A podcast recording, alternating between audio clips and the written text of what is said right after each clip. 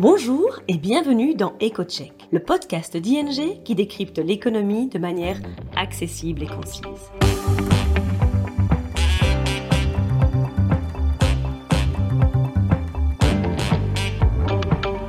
Nos experts économistes se penchent toutes les deux semaines sur le sujet brûlant de l'actualité et on explique les conséquences économiques et financières pour vous ou votre entreprise.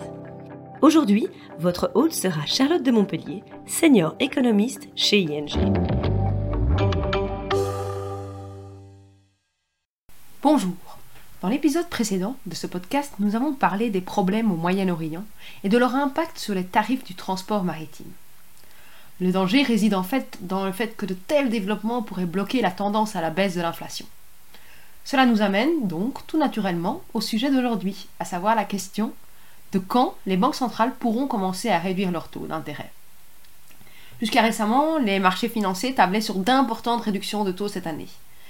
Mais est-ce que vraiment on peut penser que ces baisses de taux vont intervenir bientôt? Et quelle sera l'ampleur de ces baisses? Dans les prochaines minutes, nous tenterons de répondre à cette question en nous basant sur les interviews et les discours récents des banquiers centraux.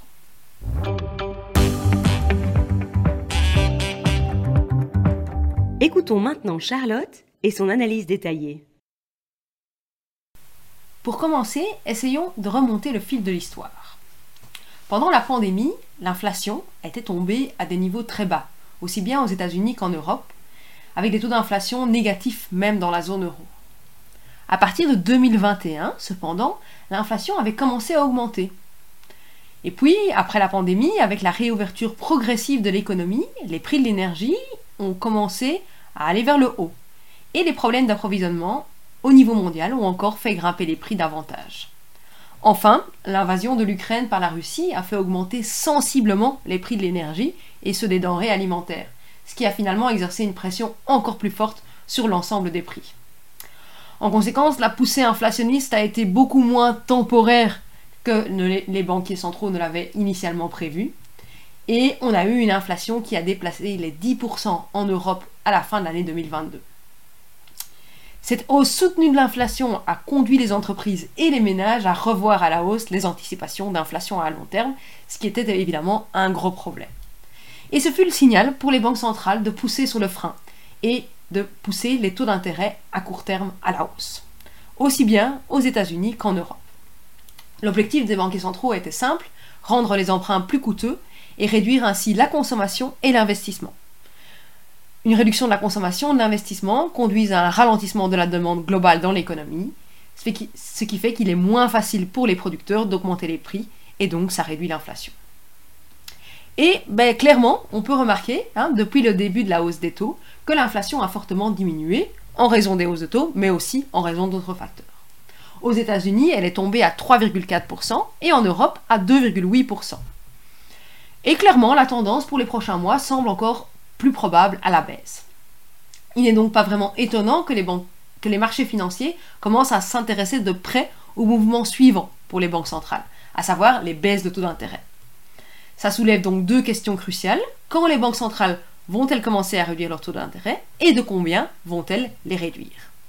Sur ce point, curieusement, il y a une certaine divergence entre les marchés financiers et ce que disent les banquiers centraux eux-mêmes. Fin décembre, les membres du comité de politique monétaire de la Réserve fédérale américaine, hein, qui est donc la banque centrale là-bas, s'attendaient à réduire les taux d'intérêt de 0,75% cette année. Cette anticipation a d'ailleurs été réitérée par le président de la Fed lui-même, Jérôme Powell, lors d'une récente interview. Malgré ça, les marchés financiers partent du principe qu'il y aura au moins un demi pour cent supplémentaire qui sera retiré au taux d'intérêt. En fait, il y a un mois de ça, les marchés s'attendaient à des baisses encore plus importantes des taux, mais la Réserve fédérale a tenté de rectifier quelque peu le tir dans ces différents discours. La raison principale de ces démentis est que les banques centrales, de manière générale, veulent s'assurer que la baisse de l'inflation qu'on observe actuellement se poursuit. Et elles veulent éviter que l'inflation ne réapparaisse soudainement si elles commençaient à réduire leur taux d'intérêt trop rapidement. Tout cela s'applique bien sûr aussi à l'Europe.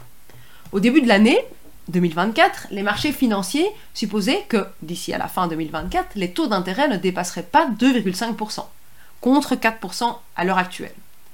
Là aussi, les banquiers centraux européens ont tenté de réagir.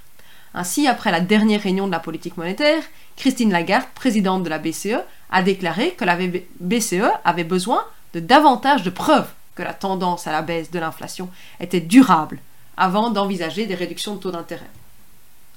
Au cours des prochains mois, l'inflation devrait diminuer, c'est clair, en Europe, parce que les prix de l'énergie et des denrées alimentaires sont plus bas qu'il y a un an. Mais la BCE reste préoccupée par l'inflation hors énergie et alimentation, qu'on appelle l'inflation sous-jacente. Et en fait, on voit qu'il y a encore des composantes inflationnistes qui sont persistantes dans la zone euro. L'inflation des services, par exemple, s'élève toujours à 4% en glissement annuel dans la zone euro à l'heure actuelle.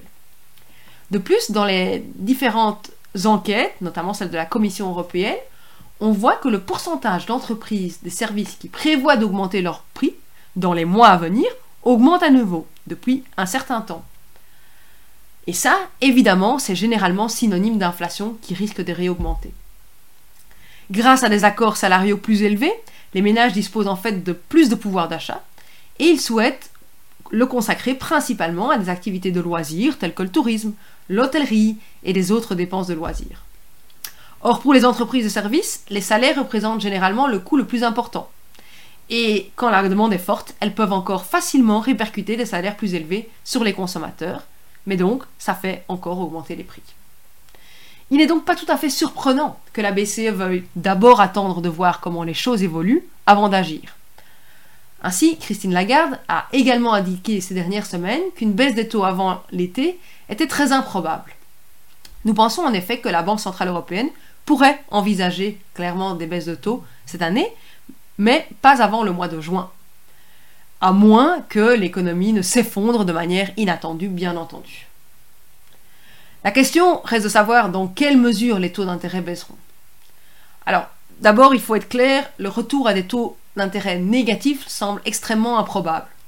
L'économie n'en a d'ailleurs pas vraiment besoin, certains signes indiquant que la croissance économique en Europe notamment pourrait se redresser quelque peu au cours de l'année. Il est donc plus probable que les banques centrales souhaitent abaisser les taux d'intérêt, certes, à un niveau qui n'est ni stimulant ni ralentissant, ce qu'on appelle le taux neutre ou naturel. Le problème, c'est qu'il faut savoir quel est le niveau de ce taux neutre ou de ce taux naturel. Et là, de nombreuses études ont déjà été publiées sur le sujet ces dernières années. La dernière en date euh, est celle du service des recherches de la BCE. Alors comme d'habitude, différents modèles donnent des résultats différents. Mais il est intéressant de savoir que selon la plupart des modèles, le niveau du taux d'intérêt neutre en Europe a quelque peu augmenté ces dernières années, d'environ 0,3% selon la BCE. Concrètement, on peut dire que le taux d'intérêt neutre est probablement de l'ordre de 2,25 à 2,5% dans la zone euro. Ça signifie que les taux d'intérêt à court terme, qui se situent actuellement à 4%, vont probablement baisser jusqu'à ce niveau neutre de 2,25 à 2,5. Nous pensons que la BCE va aller dans cette direction, mais progressivement, et que nous n'attendrons pas ce niveau avant la 2025, et pas donc en 2024. Pour conclure, je dirais qu'il faut retenir que les taux d'intérêt vont baisser dans les prochains mois, mais de manière assez progressive. Et certainement pas jusqu'au niveau que nous avons connu juste avant la pandémie, quand les taux étaient négatifs ou à zéro. Voilà, c'est tout pour aujourd'hui, et je vous dis à bientôt pour un nouveau podcast. C'est tout pour aujourd'hui. Merci pour votre écoute. N'hésitez pas à suivre notre podcast EcoCheck pour ne manquer aucun épisode. Vous souhaitez en savoir plus sur l'actualité économique et financière?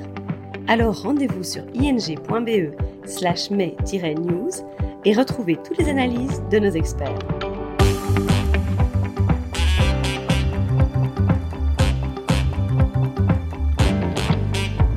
À bientôt dans EcoCheck.